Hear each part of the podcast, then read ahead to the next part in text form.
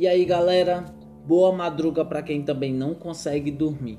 Esse é mais um episódio do podcast Tudo em um Pod. Mil desculpas por esse episódio ter demorado a chegar, é porque minha mãe teve alguns problemas pessoais de saúde, é, envolvendo o hospital, envolvendo fila de espera, mas tá tudo bem. Então, é, hoje eu vou lançar esse, essa parte 2 do assunto mitologia grega. E a partir de segunda-feira volta ao cronograma normal. Segunda-feira vai ter a mitologia nórdica. E quarta-feira vai ter Ilíada e Odisseia, bem mais detalhado. Vamos lá. A segunda parte da mitologia grega já começa com a parte da é, um pequeno resumo sobre a árvore genealógica principal. Foi que Caos, né, uma, uma força altamente misteriosa, nasceu no espaço e dele brotou Gaia, que era a primeira forma de, fi, de vida física. Então, a partir de Gaia, juntamente ali com a ajuda do Eros, deus do amor, ela foi teve vontade de ter amantes, ter pessoas com ela, né, homens com ela. Então ela gerou sozinha Pontos e Urano. Pontos, né, é, ele era o deus do mar salgado. Ele é, ele e Gaia juntos, eles só se deitaram uma vez e tiveram todas as criaturas marítimas personificadas por Nereu, o conhecido Velho do Mar. Várias estátuas na Grécia em que falam do Nereu, aparece ele como um ancião de barba branca e corpo de peixe. Gaia e Urano se deitaram várias vezes juntos, como diz a história, é, dando origem aos titãs, Oceano, Coios, Crios, Hipério, Jápetos e Cronos, e Titânides, que foram as te, é, te, Febe, Minemosine, Teia, Temis e Reia. Cronos se casou com sua irmã, Reia, e nisso tiveram Zeus, Hestia, Hades, Poseidon, Hera e Deméter. Muitos dos deuses ficaram conhecidos por algum poder que eles tinham ou algum feito que eles fizeram durante, durante a estadia deles no Olimpo. Afrodite, nascida do, da espuma do pênis decepado de Urano, é, ela nasceu e virou a deusa da beleza e do amor. Apolo, deus da luz. Ares, deus da guerra. Artemis, deusa da lua e também Selene também é deusa da lua. Atena, sabedoria. Deméter, é, deusa da terra fértil. Dionísio, deus da festa, do vinho e do prazer. Eos, deusa do amanhecer. Eros, deus do amor. Hades, submundo. Hélios, deus do sol. Hermes, Deus das comunicações, das viagens e do vento, era deusa dos céus, da maternidade e do matrimônio, Estia, deusa do fogo, Horas, deusa que representava as estações do ano, Minemosine, deusa da memória, Perséfone, rainha do submundo, Poseidon, deus dos mares, Temis, deusa das leis, e Zeus, deus dos deuses. Também tivemos os heróis na Grécia, que é, foi Bele, Belerofonte, que era um humano que matou sozinho a Quimera, uma criatura que também vomitava fogo e expelia a partir do ácido um gás venenoso. A Atena, deusa da sabedoria, deu a ele uma rédea de ouro para que ele apanhasse um Pégaso e nisso pudesse subir um monte até o ninho da quimera e matar ela.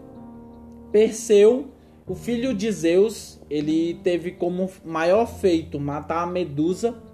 O Hermes, o deus do vento, deu a ele sandálias aladas e Atena deu a ele um escudo para que com as sandálias ele pudesse se mover mais do que a cabeça dela, tentando mirar o seu poder é, a partir dos olhos de Perseu. Teseu, sem a ajuda de Deus nenhum, ele vivia em Atenas e lá tinha um cruel tributo ao rei Minos de Creta, em que ele pedia sete mancebos e sete donzelas atenienses para ser oferecidas como sacrifício para o Minotauro. E nisso, ele cortou a cabeça do Minotauro lá no labirinto de Knossos. O Heracles, né, que é o Hércules pelos romanos, nem preciso falar, 12 trabalhos o cara fez.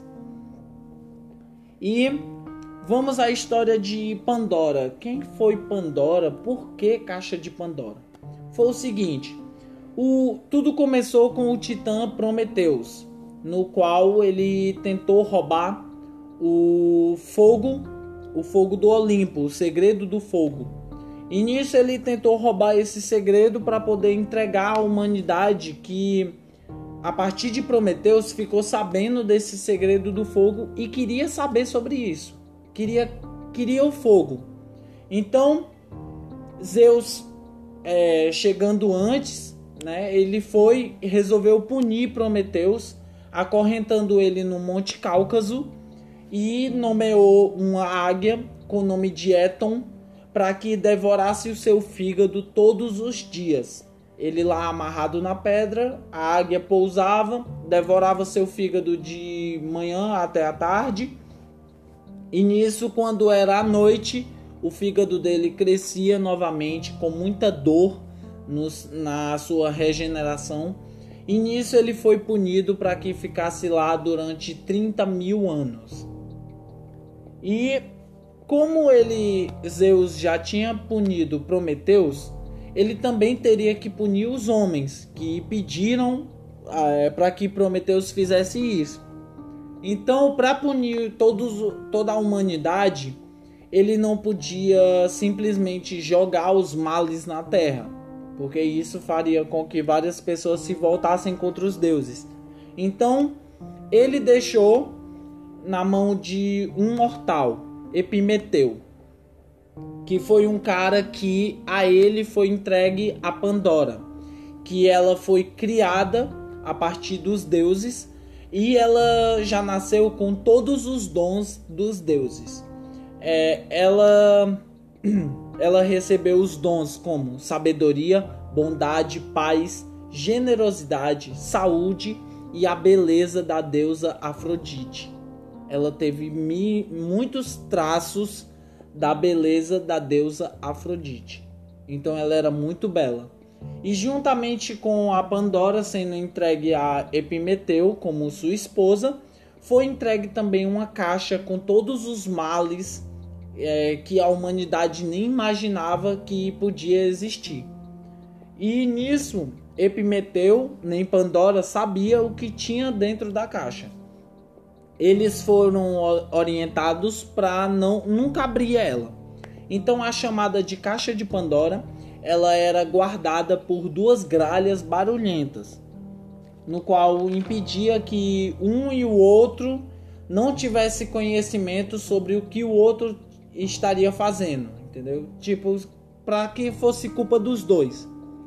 Então, a Pandora convenceu seu esposo a espantar as gralhas da caixa, e nisso ele fez e conseguiu espantar as, as gralhas de lá e deixou a caixa lá desprotegida, somente para abrir. E nisso eles fizeram sexo e o marido foi dormir. Nisso, depois disso, Pandora, aproveitando a falta de proteção da caixa, ela. Detalhe: juntamente com esses dons que ela foi criada, ela também foi criada para ser muito curiosa. Ela já foi posta de propósito para que ela fosse muito curiosa. E pela curiosidade dela, ela decidiu abrir a caixa. E quando ela abriu, ganância, ódio, inveja, dor, doença, fome, pobreza, guerra e morte foram os males que saíram da caixa. Assustada, Epimeteu acordou, né? Assustada, ela foi e fechou a caixa. E nisso, os dois começaram a ouvir uma voz que vinha de dentro da caixa pedindo para sair também. E nisso eles é, decidiram que iam abrir novamente para saber que voz era aquela, porque pensaram: já saiu todos os males do mundo. Nada que possa sair daí seja pior. Então resolveram abrir e nela saiu a esperança que além de ser um mal, né? Porque se você se você espera muito alguma coisa, você não age. Então a esperança era um dos males, mas ao mesmo tempo era uma forma de enfrentar cada um dos males com otimismo. E foi a partir desse mito que nasceu o ditado: a esperança é a última que morre. Porque na verdade ela foi a última que conseguiu sair da caixa. Então, é, eu vou falar só por cima, porque quarta-feira eu trago bem detalhado para vocês sobre o que foi Ilíada e Odisseia. Ilíada e Odisseia foi, foram duas obras, dois poemas longos de Homero. Não sabemos se Homero existiu ou não, né? Os historiadores também não têm essa certeza, mas essas obras, é, essas obras, esses poemas, eles têm como ser lidos. Ilíada, ele relata a fúria do herói Aquiles, filho da deusa Tétis, com um mortal, é, e as trágicas consequências na guerra de Troia, em que ele matou o Heitor, o filho do rei de Troia. Odisseia foi um dos poemas que conta as difíceis aventuras que enfrentou Ulisses, rei de Ítaca, é, no seu retorno para casa após a guerra. Então foi basicamente isso. Afrodite, Hera e Atena, elas encontraram um presente e nele estava escrito num cartão para a deusa mais bela. E nisso as três começaram uma discussão. Atena dizendo que era ela, Afrodite dizendo a mesma coisa, Hera também contestando ali, aquela discussão, até que nomearam Paris de Troia, um mortal, para fazer o papel de juiz. Só que cada uma separadamente decidiu subornar ele. Então cada uma ofereceu alguma coisa. Ele gostou mais do suborno de Afrodite, que ofereceu para ele a mortal mais bela do mundo para ele. E nisso ele foi nomeou Afrodite como a mais bela das deusas e ela ganhou essa competição. Nisso, para cumprir o seu acordo, Atena ou Afrodite, juntamente com Paris, eles raptaram a Helena, que é uma ela era a mulher de Menelau, rei de Esparta. Então, a partir daí que começou toda a guerra, uma pequena discussão entre três deusas para ver quem era a mais bonita. Apenas isso começou uma grande guerra de 10 anos de duração. Então foi o seguinte, eles raptaram Helena, a Helena até que estava gostando um pouco do Paris, então ela ficou em Troia de boa. Só que Menelau, puto, né? Porque raptaram a mulher dele. Ele nomeou vários e vários soldados espartanos para viajar para Troia e invadir. É, nessa guerra de Troia teve a famosa, o famoso cavalo de Troia envolvido nessa história toda. Então Ilíada ele é um longo poema de Homero falando sobre a empolgante, é, a luta empolgante sobre o combate em Troia. Então foi tudo isso a partir dessas três deusas. É... E nisso, um dos, um dos pretendentes de Helena, né, um dos caras que um dia se apaixonaram por ela, foi é, Ulisses, o rei de Ítaca. Então, quando ele chegou lá em, em Esparta, ele falou com o Menelau: Cara, é, a Helena gostou de mim e de ti e de vários outros pretendentes que antes se apaixonaram por ela e ela se apaixonou pela gente também. Só que a gente vai se unir, unir forças e ir atrás de pegar a Helena de volta. Beleza. Nisso teve a Guerra de Troia durante 10 anos e Odisseia contava a volta, ela é uma obra só mesmo para a volta de Ulisses, rei de Ítaca.